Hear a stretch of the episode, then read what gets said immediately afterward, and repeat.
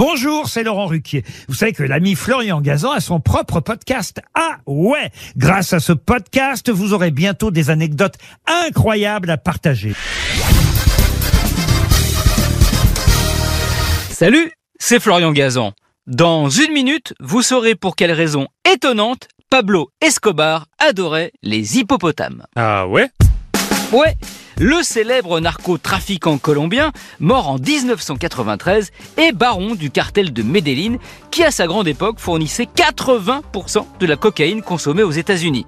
Autant vous dire qu'il gagnait beaucoup d'argent, avec lequel rien ne lui était impossible, comme offrir un zoo personnel pour son fils Juan Pablo dans son hacienda Napolez. Ah ouais Ouais, un vrai zoo avec des animaux qu'Escobar avait fait venir du monde entier. Flamants roses, girafes, zèbres, antilopes, éléphants et donc des hippopotames. Quatre en tout, mais qui ne servaient pas qu'à distraire son fiston.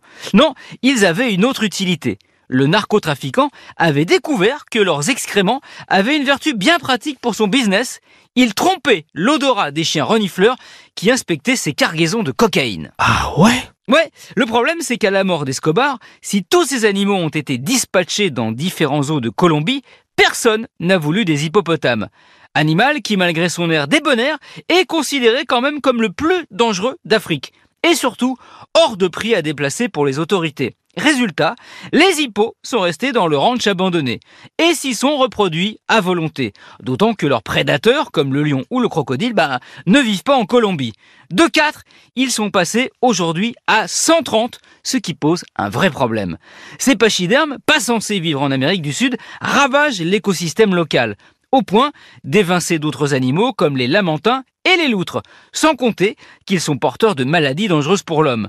La Colombie a donc décidé de les traquer comme Escobar, pour les envoyer non pas en prison, mais dans des eaux en Inde et au Mexique. Ça fera peut-être l'objet d'une ultime saison de la série Narcos, mais diffusée cette fois sur la chaîne Animaux. Merci d'avoir écouté cet épisode animalier de Ah Retrouvez tous les épisodes sur l'application RTL et sur toutes les plateformes partenaires. N'hésitez pas à nous mettre plein d'étoiles et à vous abonner. À très vite